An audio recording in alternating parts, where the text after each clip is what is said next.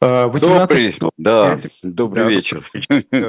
Мы, мы вместе начали, да, но сегодня Конечно. мы студии, как уже, на самом деле, очень давно, к большому сожалению.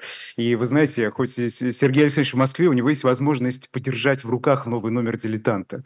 У меня такой возможности нет, поэтому вот я распечатываю их в таком формате, в трудночитаемом, и у меня нет этого наслаждения, когда ты держишь журнал «Дилетант», и он такой красивый, красочный и приятный на ощупь, это же добавляет определенных чувств и эмоций. Да, конечно. Такой возможности нет, да, пока что. Кстати, тем, э, кто говорит, никому не нужен бумажный популярный журнал. А, честно говоря, а, я когда я всегда сначала вижу PDF журнала в электронном виде его, а потом а, я получаю номер бумажный. И вот и не только в этой истории, а в истории, например, тех же самых районов, которые мы делали, когда я по PDF делал порядок, редактировал, там смотрел верстку, э, все. И потом получал журнал совершенно другое впечатление, совершенно другое, Это чем правда. то, когда ты листаешь.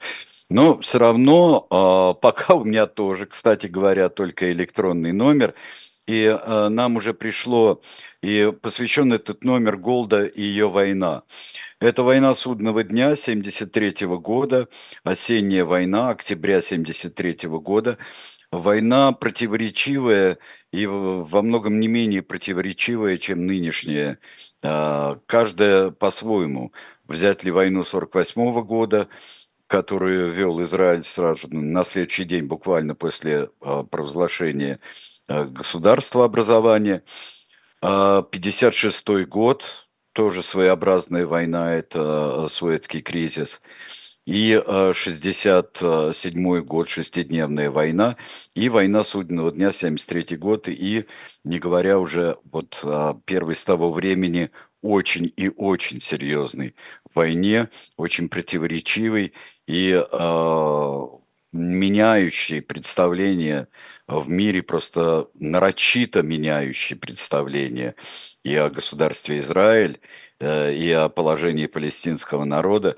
И все это напоминает вот э, гигантскую совершенно провокацию. Это, наверное, была, э, когда жесточайший погром и жесточайший теракт 7 октября, на который Израиль не мог не ответить жестко и не мог этого сделать. Ну и мне кажется, что э, реакция была и ожидаема, и желаема теми, кто устроил э, теракт. Так что мы сейчас наблюдаем, а кто-то и участвует в, в очень большой э, драме, которая разворачивается на Ближнем Востоке. Вы знаете, а, Сергей Александрович, сегодня ведь тоже исторический день, в том числе для Израиля, ну и для мира и всего этого конфликта на Ближнем Востоке, потому что вот буквально до того, как нам выйти в эфир, я сегодня а, на новостной смене на Эхе, да. а, и пишу и читаю новости в эфире, кстати, можно послушать в приложении Эхо. Международный суд ООН вынес э, да. решение предварительное, то есть такие предварительные меры. Предварительные, э, да, это э, и именно Международный суд ООН предлагает, или, как можно сказать, обязывает, обязывает предотвращать попытки пропаганды, во всяком случае, геноцида. И если разбираться, то это решение достаточно, я бы сказал, ну не то что взвешенное, а решение менее э, жесткое и менее, я бы сказал, эмоциональное, чем предполагалось по разным реакциям ООН и ее органов. Потому что э, в, этой, э, в, этой, в этом решении оно направлено прежде всего не на то, что уже доказан факт геноцида якобы, или были факты геноцида, а призывы и высказывания, в основном, которые делаются и э, среди крайне правых в, э, в Израиле. И вот эти призывы там, выселить всех, утопить в море или э, сбросить бомбу э, на газу. Э, вот это, конечно, надо убрать прежде всего. Но я думаю, что не стоит забывать и жесточайший теракт, и взятие заложников, и э, делить э, на много те, что, э, те сведения, которые приходят из недр Хамас, в том числе и по потерям, и в том числе и по событиям. Вы знаете, Вот, мне э, да. новый февральский номер «Дилетанта» э, очень понравился в том плане, что э, вот сейчас это актуальный конфликт, опять же, на Ближнем Востоке, и журнал позволяет вам выстроить некую цепочку, да, систематизировать все, что там происходило, потому что, конечно, это неразрывные события, а, вот эти всплески в виде кровопролитных войн, которые неоднократно уже случались на Ближнем Востоке между Израилем и арабскими странами, все это тянется а, такой длинной кровавой цепочкой, и журнал э, «Новый номер дилетанта» позволяет вот Да, взглянуть на это разных, с разных сторон, да. и с разных сторон и в разных аспектах. А, Здесь э, было бы Вот Анфиса пишет, что было бы интересно, если бы журнал был только а, с одной темой, чтобы ее развивали, но допуская, что не рентабельно. Здесь дело, а, Анфиса, не в рентабельности. Есть, а, в общем-то, очень а, правильный, на мой взгляд, образец исторических журналов, особенно тех, которые, вот, например, много читаем с Венедиктовым. Мы читаем журналы «История» и журналы, которые посвящены военной истории. Вот принцип, когда есть одна большая тема, но есть и свои рубрики, есть и то, что э, привлечет, э, привлечет людей, которые, например, ну, лишь э, так прохладно относятся к какой-нибудь основной теме, но следят за, за историческими событиями, за датами, за рубриками, как у нас есть несколько рубрик э, таких вот. Э, и э, одна тема больше, мне кажется, отвлекает. Есть спецвыпуски, вот у многих э, журналов исторических, вот там просто вообще одна тема. И у нас есть спецвыпуски, бывали, например, история, э, история страхования, история банковского дела. Э, так что это разные вещи. Но мне кажется, что мы достаточно полно в журнале «Дилетант» развиваем главную тему и оставляя место для всего другого. Кстати, вот здесь в самом начале в чате было, а, что это Галина написала, что февральский номер уже купил и понравилась на первой странице заметка Дымарского «Точно Ой, это смешно». замечательно.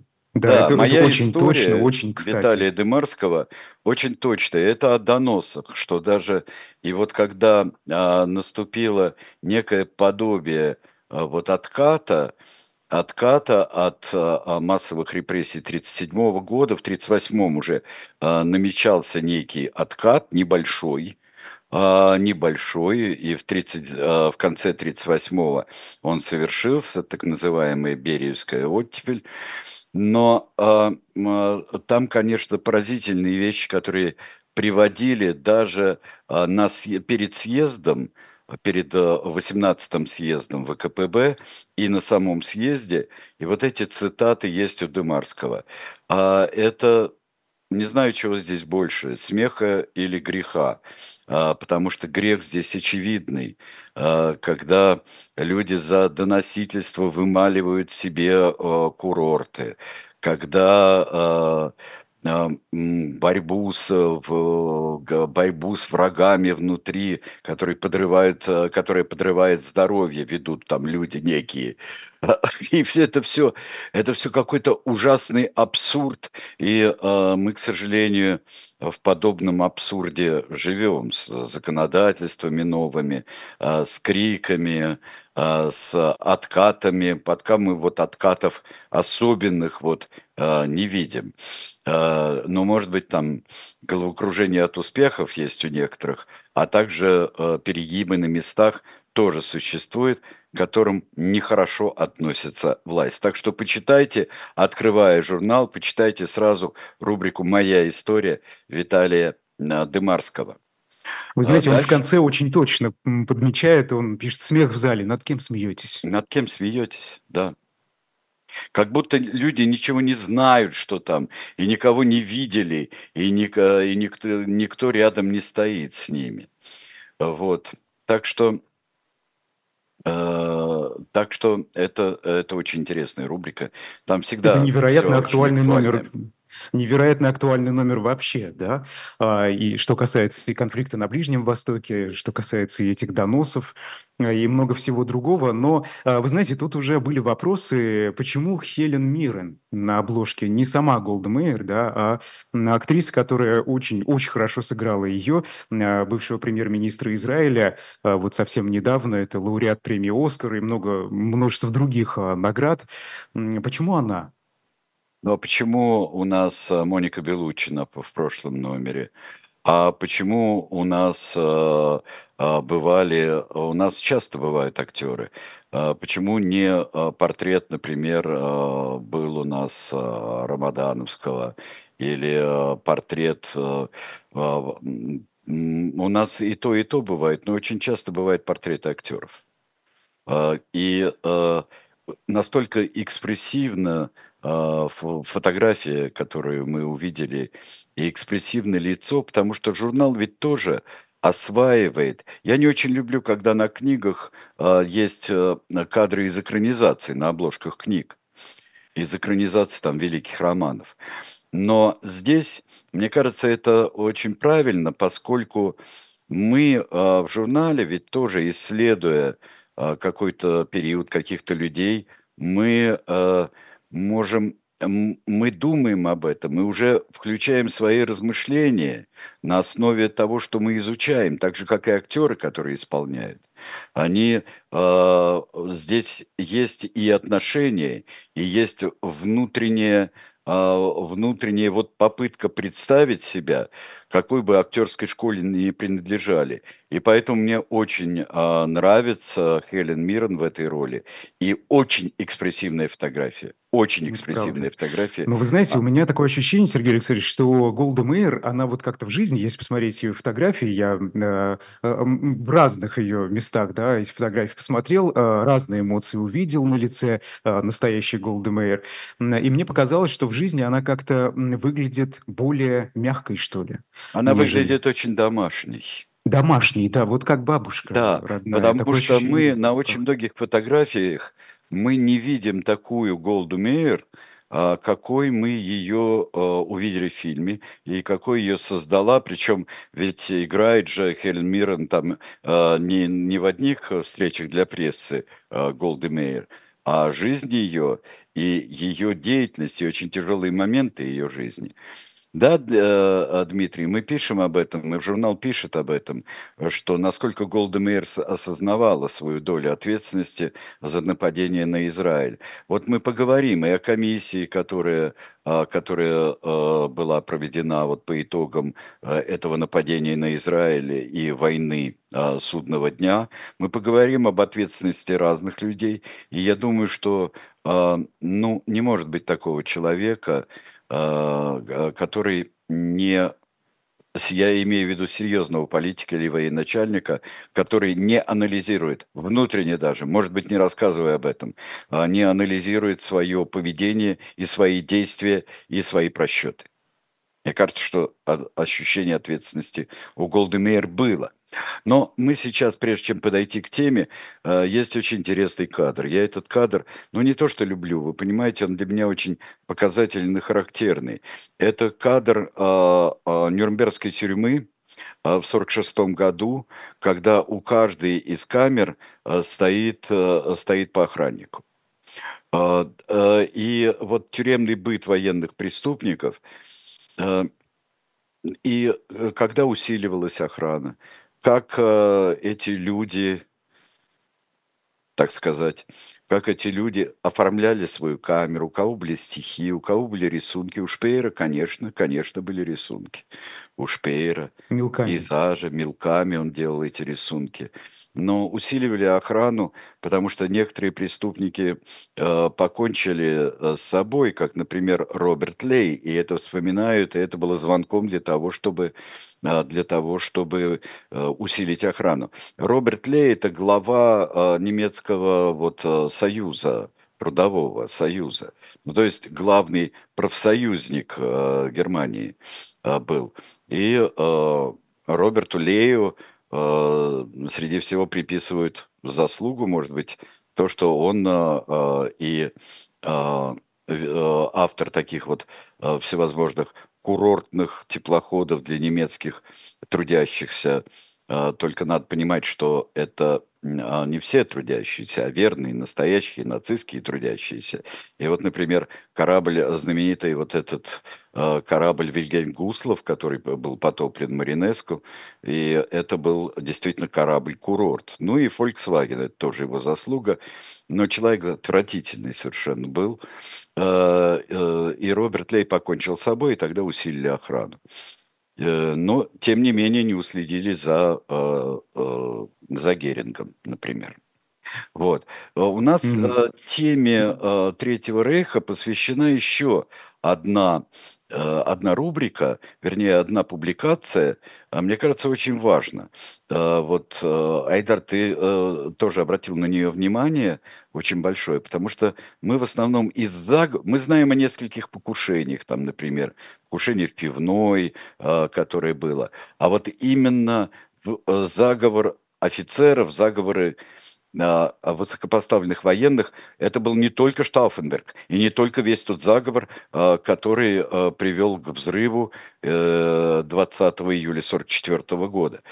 Вот для тебя Тут э, тоже было несколько таких открытий серьезных достаточно. Вы знаете, э, да, ну, во-первых, я читал эту статью, она достаточно большая, с фотографиями, как вы видите, это сейчас в эфире, э, и у меня сложилось впечатление, что Гитлер невероятно везучий человек.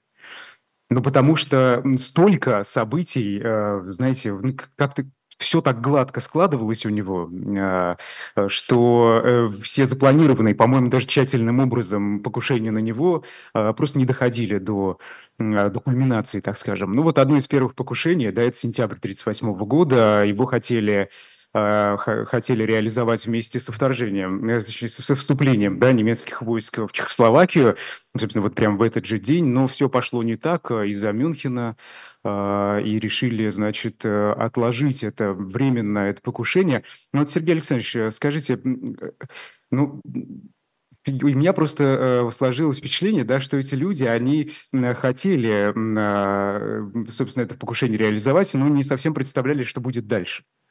А, ну, это другая проблема. А тут еще проблема очень важная, которую я осознал, смотря фильмы о мюнхенских переговорах правда, который очень странно э, заканчивается таким панигириком э, Чемберлену. Я совершенно вот этот дисклеймер, который э, очень любят ставить в конце таких фильмов, что вот он, мир стоял на краю войны, и все-таки он спас от войны мир. Ну да, война все равно началась.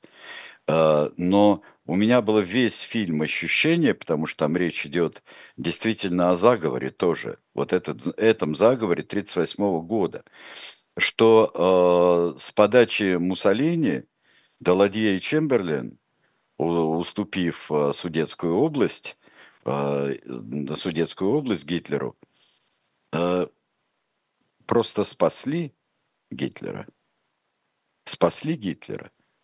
И, в прямом а, смысле? Вот, да. В прямом Именно смысле спасли. спасли. Вот в этой публикации тоже очень есть интересный момент, а, когда а, идут в виде наказания, а, в виде наказания прошли с полной выкладкой по Берлину. И когда увидели в 1938 году, увидели берлинцы, увидели, что солдаты идут к вокзалу, уже в походной форме, всей, то это как-то, к удивлению фюрера, не вызвало особого восторга. Да, он кричал Геббельсу, что с таким народом войну вести не собираются.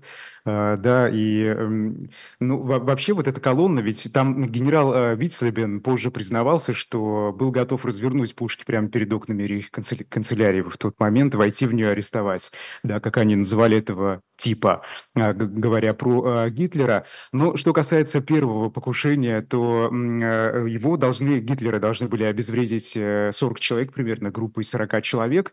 Начальник военной разведки, адмирал Канарис, предоставил отряд году оружие, взрывчатку. Люди работали достаточно слаженно. Э, те, кто, ну, вот эти разговорщики, они были в разных абсолютно структурах. Э, тут же и два диверсанта, это, например, там обер-лейтенант Херцнер. В отношении судьбы Гитлера высказывались совершенно разные точки зрения. Кто-то предлагал его арестовать, предать суду, кто-то предлагал сразу его застрелить на месте. В общем, разные были варианты, но э, сошлись на том, что нужно его судить, э, и стрелять в него не надо. Да, сейчас ты все расскажешь, и а, уже неинтересно будет читать. Сейчас ты все расскажешь. Это очень интересный материал. Обратите внимание а, на фотографию а, бывшего посла Германии в Советском Союзе фондер Шуленбурга, участника заговора, а, который был приговорен к смертной казни это уже заговор Штауфенберга. И совсем неординарные фотографии того же Штауфенберга здесь. Вообще очень хорошо, мне кажется, э, представлен этот материал.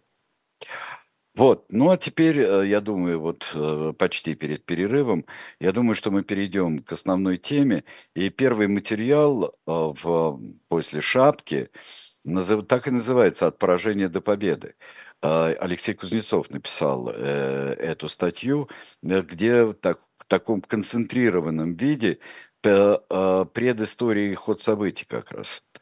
И э, здесь ясной и понятной картой, что собой представляло государство Израиль э, перед э, войной судного дня и после шестидневной войны. И э, в чем был замысел арабских стран. И дальше рассматривается в нескольких материалах, которые у нас есть, а, рассматривается вот то, о чем мы с тобой, Айдар, говорили, когда у нас э, героем программы «Тираны» был а, а, Хафиз Асад. Был. И вот то, что когда каждый из них вел свою игру, из Садат и Асад, например, это, это спасло Израиль очень во многом. Не только, конечно, это, но то, что э, с одной стороны э, Хафиз Асад вел свою игру и э, уже не хотел ссориться с Соединенными Штатами, при этом хотел очень многое получить от Советского Союза, это Анвар Садат.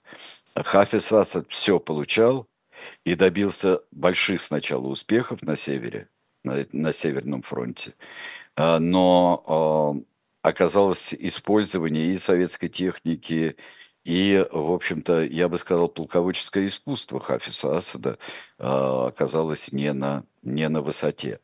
Вот эта многогранная история, она очень сложная, очень многослойная история войны судного дня. И вот э, следующий материал, который мы посмотрим, он, он тоже обо, обо многом говорит. Вот оружие было отличным. Э, это э, оружие было отличным. Это как раз о том, сколько поставляли Египту. И потом ведь было так, что советников отправили в Освояси. Оружие пытались тоже и оставить, и были мнения и оставить или не оставить оружие в Египте. И э, советские военные, в общем-то, говорили, что довольны первоначальными успехами египтян с помощью советского оружия, э, вот там, на юге. Но, э, да, но получилось все не так. Вообще, э, война э, очень большая с этой, с этой знаменитой битвой у китайской фермы с... А, При этом она была абсолютно не китайской, да, это... Да, это там оставалось японское оборудование. Ну и, ой, китайцы, ну, ну, как мы все, в общем-то, как все всегда. Вот, похож, вот китаец. Ваш китаец, ну, как всегда у Бориса Акунина, да, а, когда массу видит кто-нибудь, будь то в Америке, будь то в России, будь то еще где-нибудь, вы как-нибудь бы своего китайца на место поставили? Ну, это вечный китаец. Так что и в этом абсолютно Борис Акунин был точен. Герой прорыва – это Ариэль Шарон. Я помню очень хорошо, когда он, а, он а, приходил уже, а, Шарон пожилой, и можно сказать, что не, не так задолго до своего инсульта, и, и до своей комы, в которой он много лет пробыл. И, в общем, это было видно. Вот эти такие люди, вот бодрые и чрезвычайно крепкие старики, вот эти ветераны войны 48 -го года, 67 -го года. А, таких встречаешь достаточно много а, в Израиле. И вот так, как раз Шарон вот такого внешнего типа. Плотный, кругловатый, чрезвычайно решительный, иногда слишком. И когда вы прочтете его, а, его биографию и его дела, когда вы прочтете, вы, вы поймете, что Шарон как политик – а, сделал и в одну сторону, и в сторону там израильской экспансии, и в сторону отступления Израиля. А, оставил очень много наших с тобой, Айдар, любимых а, фугасов. Оставил, политических фугасов под дальнейшим, дальнейшим развитием. Хотя кто знает. А, прочитайте, это, а, это удивительная история, которая снабжена а, очень хорошими фотографиями. Я думаю, что не, немногие из вас видели такого Шарона и читали такие точно сказанные о нем слова. Но здесь, я думаю, что надо прерваться нам, да? Надо прерваться ненадолго. Сейчас пройдет ролик, и потом мы вам предложим наши продукты Shop Diletant Media.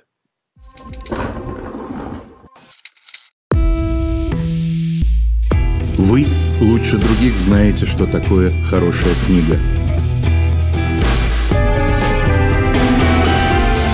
Мы лучше других знаем, где ее можно купить.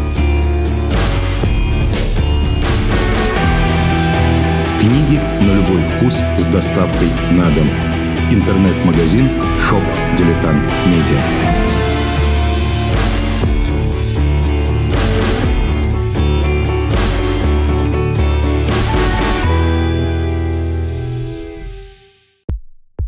У нас есть парадоксальная ситуация.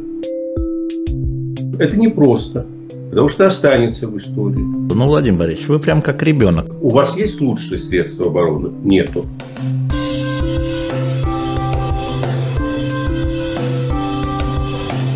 Мы же не живем в России просто так. У нас всегда должна быть какая-то миссия, ради которой можно сдохнуть. Это вообще вот кто доказал? Бжезинский.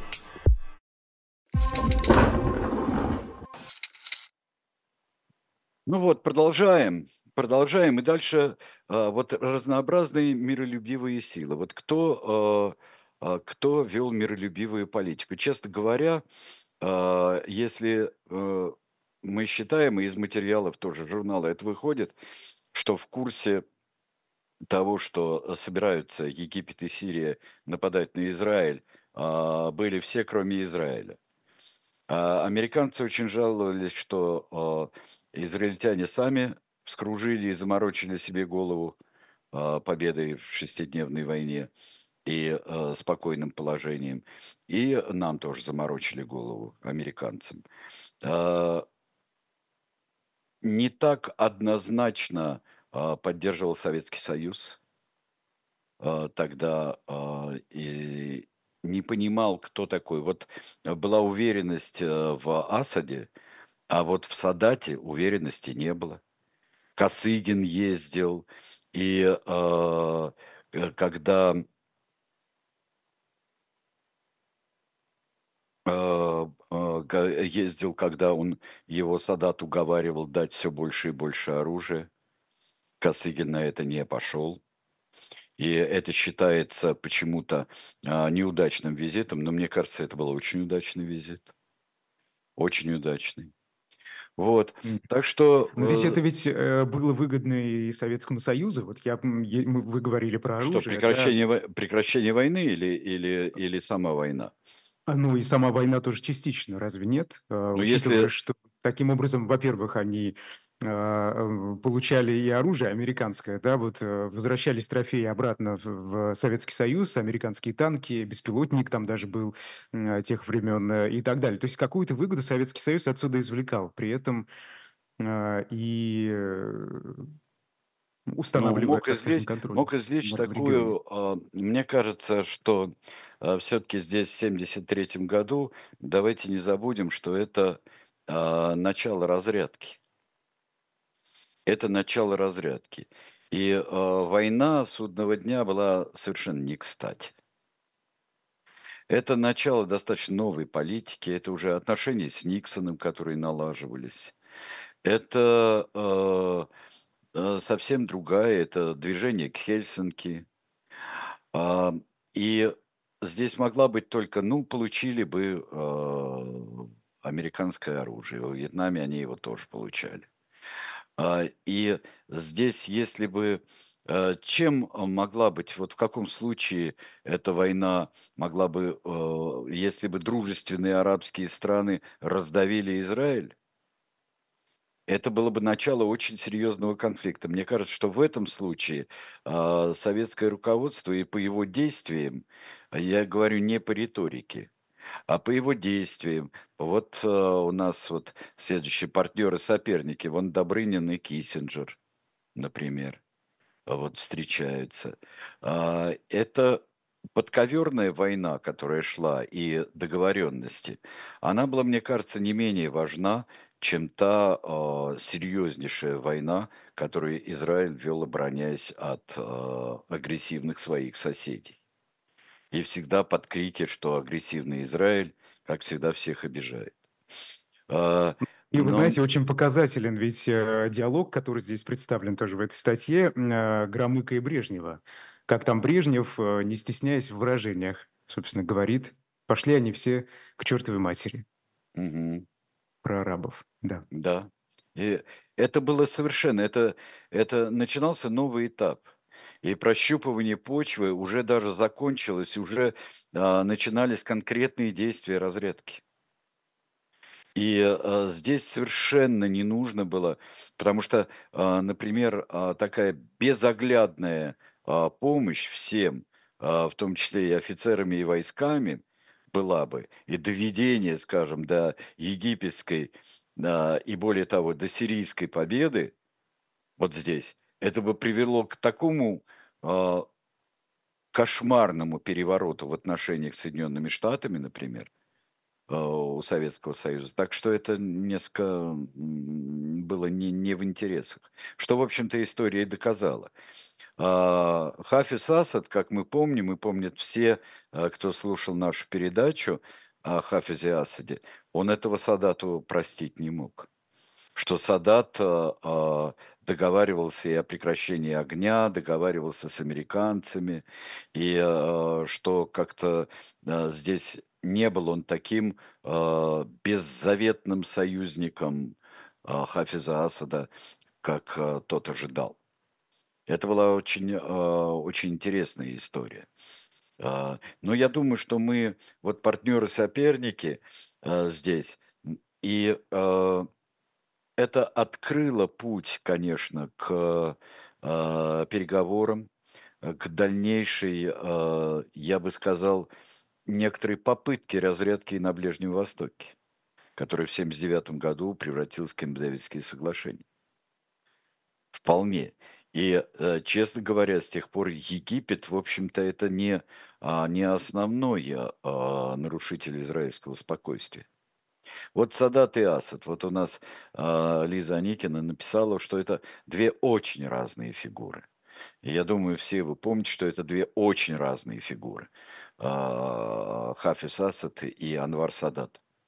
У нас еще а, будет в одной из рубрик, у нас будет такой а, басовский намек, тоже возвращение к нашей передаче в «Тиранах», но это чуть-чуть позже. Прочитайте вот эту сравнительную биографию. Хранительница очага. Мне кажется, что это очень и очень правильное название, очень точное, которое выбрано было э, Евгением Бунтманом для этой статьи. И мне кажется, он нашел правильные ноты. Он, э, э, я знаю, как он писал эту э, статью и э, как долго над ней размышлял. Но вот э, именно личность э, Голды Мейер и э, очень точно сказано, что не столько дела именно, а бывает, что слова, дело не в том, что слова скрывают какие-то совершенно другие дела, но э, очень много значили ее выступления в ООН в свое время. Очень много значили. Ее э, точные заявления, ее формулировки. И э, еще я совершенно согласен с выводом, что Голда Мейер собой представляет вот многообразную историю э, и э, именно возвращение, скажем, в, в землю обетованную, э, жизни там и жизни э, на земле, и преображение, и преобразование э, этих мест, и э, политики, и того, что испытывала испытывал Израиль, и реакции, на, например, на терроризм, э, и то, что когда действительно была, была санкция дана на а, отмщение террористам, которых, в общем-то, мало кто хотел искать, после, имеется в виду, после а, Мюнхенских Олимпийских игр и а, убийства израильских спортсменов и совершенно бездарной немецкой организации вот, спасения заложников как тогда оказалось, это разобрано уже много, а, много, а, много раз. Здесь. Ну, вы знаете, а, я думаю, здесь э, подобраны еще очень э, показательные фотографии. Во что... всем номере. Ты знаешь, да. у меня это не всегда бывает, сразу я вам скажу. Это не в, не в том дело, что у нас фотографии Клеопатры не те. Остались только очень мутные и плохие. Фотография была в зачаточном состоянии в первом веке до нашей эры. Нет, я вам честно скажу, что вот, вот подбор здесь фотоматериалов, и фотоиллюстраций, он э, просто в этом номере замечательный. Просто замечательный. Э, я каждый раз открывал, я очень так трепетно отношусь э, к подбору фотографий. Часто это, часто это вообще в разных местах бывает, как такие... Ну, то, что мы прекрасно знаем, то, что мы ждем. А здесь очень интересный ход был этого журнала. Вот, например, когда мы э, видим э, генералов, вот здесь э, в статье о Моше Даяне «Одноглазый орел пустыни», э, и вот в этой статье, ну, на, там на другой странице, есть знаменитая фотография, когда в касках идут, вот они все. И она, э, сказано, что она была знаменитая. Я ее просто не включил здесь, она в журнале, вы ее найдете. Вы ее найдете. Вот, э, «Одноглазый орел пустыни», э, тоже очень хорошая статья, просто замечательная, Якова Широкого статья о, о, о Моше Даяне. Моше Даян, и э, здесь, как всегда, хладнокровно Яков Широков э, раскладывает все по полочкам и э, развеивает всевозможные легенды которые сложились вокруг истории э, Моше Даяна, э, его происхождения Моше Даяна. Там были вплоть до того, что он э, когда-то служил в Красной Армии, даже получал какие-то ордены. Нет, ничего подобного, конечно, хотя э, очень и очень древняя э, статья, очень древняя, э, древняя у него э, история приезда в Палестину у да, него и у его правда. Ну, семьи. Но... Вы знаете, Сергей Александрович, здесь, когда мы с вами говорили о Нюрнберге а, и показывали эту фотографию, а, спросили люди, откуда эта фотография. И это, если я не ошибаюсь, это Берт Харди, да, тот самый да, да, да, по-моему, да, да, да у которого огромная коллекция этих фотографий. Он, собственно, прославился благодаря этой коллекции, да, сделанной э, и во время Второй мировой войны, и после. И вы можете, я думаю, это в интернете очень легко найти. Там есть удивительные фотографии, которые позволяют взглянуть вообще вот как э, да, э, военные преступники содержались там, как, они, как их там брили. В статье, кстати, об этом тоже написано достаточно часто. Берт Харди великолепный фотограф, да. Да, и мы а, благодаря вот этим фотографам мы много, мы просто очень много знаем а, и можем а, увидеть по-настоящему. И то, что даже нам не дает кинохроника, например, хотя она очень цена, кинохроника Нюрнбергского процесса. Но вот фотографии, так же, как есть военные фотографии э, знаменитой модели, актрисы, э, вообще модели Мэн Рэй, э, это Ли Миллер, американская э, фотограф, э, изумительная совершенно женщина, которая играла статую у Жана Кукто. Э, я мне посчастливилось попасть ее на выставку ее военных фотографий, из которых э, вот фотографии как раз э, с 45 -го года, из которых, э, по-моему, знают в основном только Ли Миллер лежит в ванне Гитлера. Хм. В ванне Гитлера это знаменитые, причем стоят ее ботинки военные рядом. Это хорошая фотография, но у нее много и очень страшного. А здесь, когда мы видим почти анатомический разбор Нюрнбергского процесса, это очень важно. Это э, так, так было надо. Вот говорили об ответственности, да, мы э, и э, о войне судного дня, и об ощущении ответственности, и ощущении ответственности обществом э, и государством Израиль за то, что так все началось. А, вот ты хотел, как раз ты обратил внимание а, на комиссию Аграната.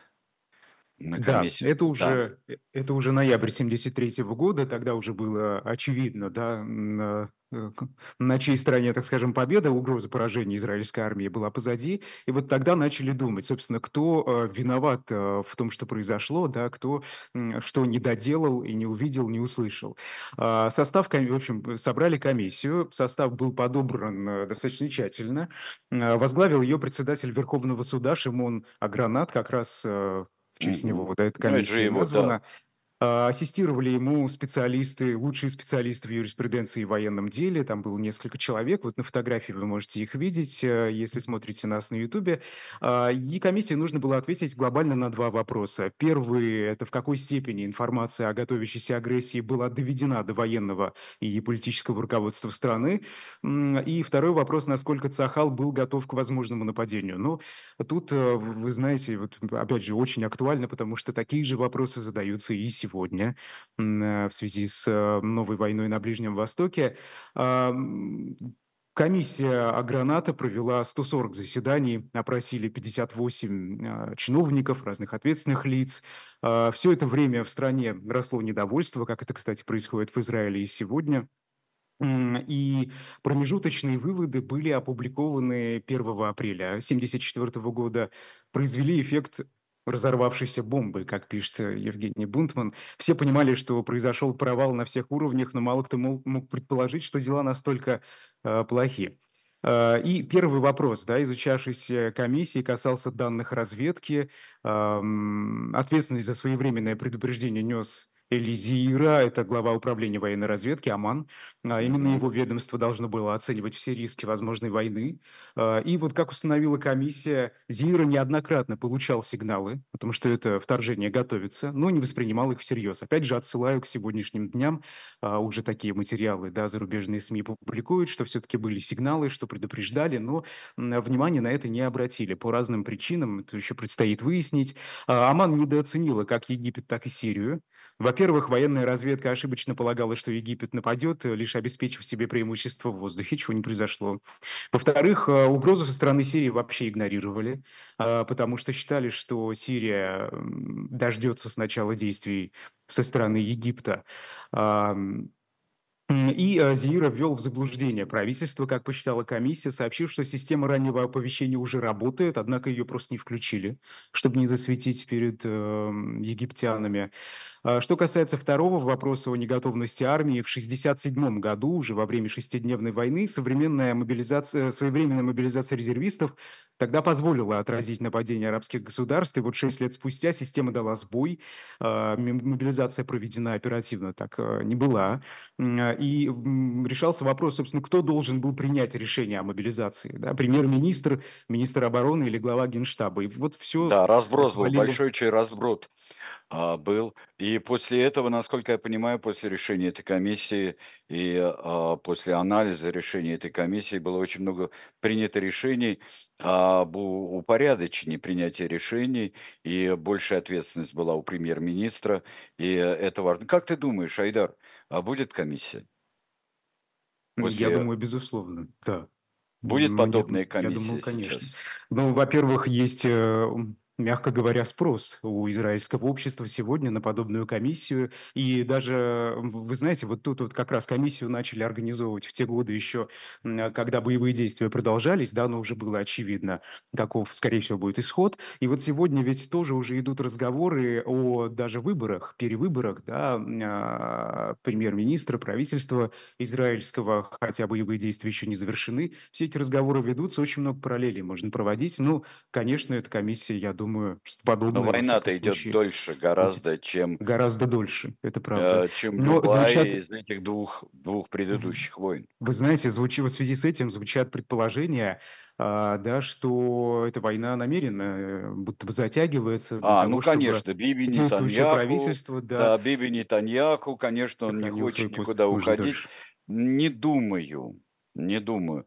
А, вот э, ведение по этим причинам а, войны долго, мне кажется, в таком обществе, как израильское, и более того, как демократическое общество, а здесь еще очень напряженное демократическое общество, мне кажется, это самоубийство просто даже не политическое, а просто даже человеческого. То, что память о тебе и э, будет, э, будет чудовищно.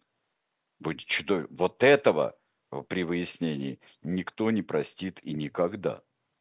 Вот такой вещь, если она хоть как-нибудь а, подтвердится. А, вот а, у нас а, а, спасибо большое Нине Хрущевой. Вот как раз про дело Берия. И это очень важно, потому что когда мы видим а, мы видим, а, Айдар, когда замечательный том а, Александра Яковлева, этот том документов о Берии, 53 год, то, что и мы видим его письма, они, например, письма разным своим бывшим соратникам.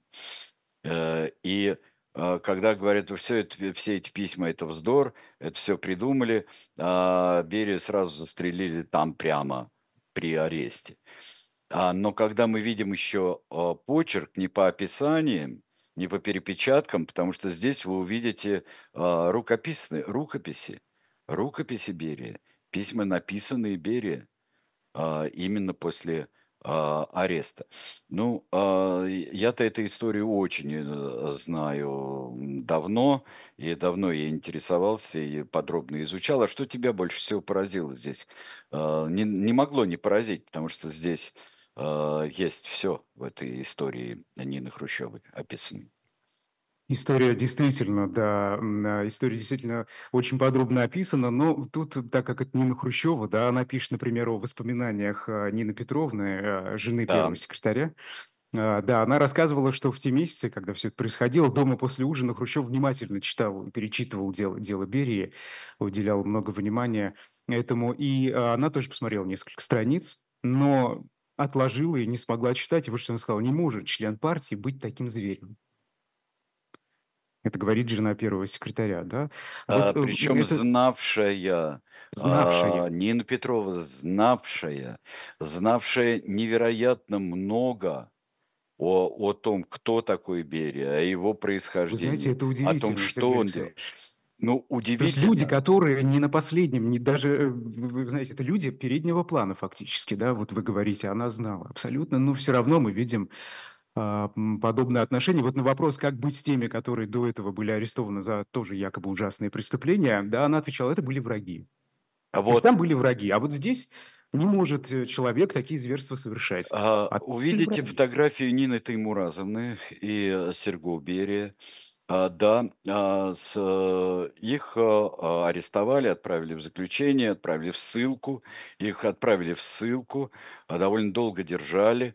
Серго потом изменил фамилию э, и стал взял фамилию матери, Гигечкори.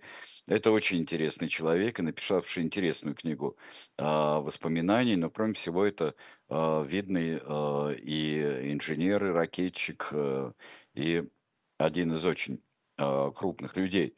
Но вот, э, например, Нина Таймуразовна, э, женщина, которая все знала, которая все видела, она вообще потрясающая женщина была, э, Гигичкори, э, жена Берия. Но вот как описывает э, Нами Микоян в своей книжке, когда вот она точно так же не понимала, она, когда она говорила о своих невзгодах, о невзгодах совершенно реальных, невзгодах сына по этому поводу, семьи после ареста и казни мужа. И она говорила, как вот э, это я теперь перестала понимать, верить в советскую власть вообще как это могло такое произойти. И э, думала э, Нами Микоян, когда выходила из ее квартиры, думала, а вот раньше, что можно было, как можно было не разувериться в советской власти, при том, что происходило и при Берии, и э, причем еще раньше, а что происходило в Грузии, когда э, Берия там руководил. Это просто, просто чудовищные вещи. Если можно сомневаться в количестве там женщин и каких-нибудь там похождений Берии, то а, тот разгром Грузии и грузинского общества, который совершил Берия, будучи там начальником. Вот. Так что, Дмитрий, Дмитрий, я вот Дмитрию отвечаю, вот, э, вот все эти похождения сексуально-половые, как сказали бы мои старые приятели, э, Лаврентия Павловича, они э, ужасны, но, может быть, здесь много и росказней, а вот существуют факты его, э, его действительно личных зверств, которые были в, в Грузии и продолжались потом в Москве. Скажите, а вот эти э, Э, как раз э, изнасилования, да, о которых написано в его деле. А не кажется ли вам, что все это добавлялось для того, чтобы, ну вот, скажем, в пропагандистских целях, да, чтобы вот показать, вот посмотрите, насколько он был плох, потому что все остальное, все зверства, о которых вы тоже говорили, а, это не всех бы впечатлило, так это скажем. бы, а, во-первых, и об этом не хотели особенно говорить, потом на Берию навесили, навесили все. Что там высосано из пальца, это, конечно, его шпионаж. Его шпионаж, его работа в пользу иностранных разведок. Э, и мне кажется, что здесь совсем не то, и усиливали отвращение. А также на пленуме, который осуждал Берия, который осуждал Берия, очень много вменялось ему в вину а, то толковое, что так насторожило всех, что Берия проводил, а, в каких целях, какие у него были цели, какие интересы, давайте это отставим. Но вот а, ту очень мощную десталинизацию, а, которую он проводил с марта по июнь, и это были его инициативы. Потом все тут же присоединились и сказали, не-не-не, Берия, это все врет, это все мы сделали. Потом и Маленков говорил, и на пленуме же говорил, он себе приписывал очень многое, но его обвиняли в этом. А вот эта часть э, его, эротическая, насильническая а, часть, там не столько были, э, было насилие, сколько обольщение, привлечение и вот сильнейший властный харасмент, как бы сейчас сказали. И это, это чудовищно, даже если этих случаев было гораздо меньше, чем а, написано в его деле, и чем а, в особенности, а, как об этом рассказывают. Мы подошли да. почти к концу. А, слушайте, тут замечательные есть еще статьи. И есть э, и про Анатолия Кони есть а, замечательная статья. А, тут у нас юбилей этого действительно рыцаря правосудия. А, есть а, рубрика о марках, снова, снова появилась. И рубрика о марках у Евгения Бунтмана, и там как раз переворот в Ираке, который так повлиял на а, личность а, другого а, баасовца и личность а, а, Хафиза Асада, а чего мы не можем, как они. а вот здесь, ты его товарищи тоже. Вот есть «Кто виноват? Евреи» о студенческих волнениях и связанных э, еще и одновременных с ними, и последствия, э, которые когда последовали погромы. Погромы чудовищные. Да. А, да, это статья. Так, у нас нет времени уже, да? Не да, у нас а, рассказать мы можем только перечислить, история. что вот и Витта, модернизатор империи, это очень интересная личность. А, а, и меня просили упомянуть, и, конечно, как же я мог не упомянуть а, большой-большой текст Дмитрия Быкова о, о Юрии Арабове. И меня спрашивают, какой мой любимый сценарий. Да, вы знаете, я э, не могу, я, наверное, я равно отношусь к тому, что написал э, Юрий Арабов. Очень много зависит и прав Быков от режиссеров, когда снимали по его сценариям. Но вот о моем, моем пристрастии как человеку, э, Юрию Арабову, и как к автору, вы можете судить потому, что сейчас мы с вами читаем вслух по понедельникам или потом, когда вы в записи слушаете «Столкновение с бабочкой». Изумительный роман Юрия Арабова. Прочитайте текст Дмитрия Львовича Быкова. Я думаю, что вы получите удовольствие, и он вас подвигнет читать много самого Юрия Арабова и слушать, кстати говоря, слушать и смотреть не только фильмы, потому что есть и его выступления, и его интервью. Э, прислушайтесь э, к Юрию Арабову, который а, так как-то рано и зачем-то от нас ушел. Вот, да. спасибо. Спасибо. Сергей Александрович, нам, нам Татьяна Замятина пишет, хороший журнал надо брать. Так что, надо Сергей брать. Александрович, мы, мы Татьяна, с вами свою конечно, цель надо брать. сегодня добились. Надо брать. Это а, правда. И а, чего мы с вами иногда не делаем, так это не делимся впечатлениями от статей вот в номере, который вы прочитали. Вот сегодня было, что уже да, два было а, Э, два было таких поста э, в, э, в чате, что когда уже люди прочитали, очень интересно слышать ваше мнение в программе «Дилетанты». И даже если у нас частные есть темы, например, которые у нас будут в программах «Дилетанты» каждую пятницу, вы говорите о тех статьях, которые прочитали. Хоть коротко делитесь своим мнением, это будет для нас очень интересно, я так думаю. Это правда. Да, так что покупайте, читайте, и через неделю возвращаемся с вами в эфир «Дилетанта», а, и в программе «Дилетанта» обсуждаем, так что готовьте комментарии, реплики, вопросы, если, вероятно, будут. Ну, а эфиры продолжаются на «Живом гвозде». А, сейчас, а, да, у нас Виктор Ерофеев в программе «2024», между прочим, сегодня. Будут обсуждать дело против Дональда Трампа, также Павел Дубравский, да, если я не ошибаюсь. А, Игорь Слабых, простите, Игорь, Игорь Слабых, Слабых сейчас будет, будет да. в эфире, да. Поэтому никуда не переключайтесь. До свидания. Всего доброго.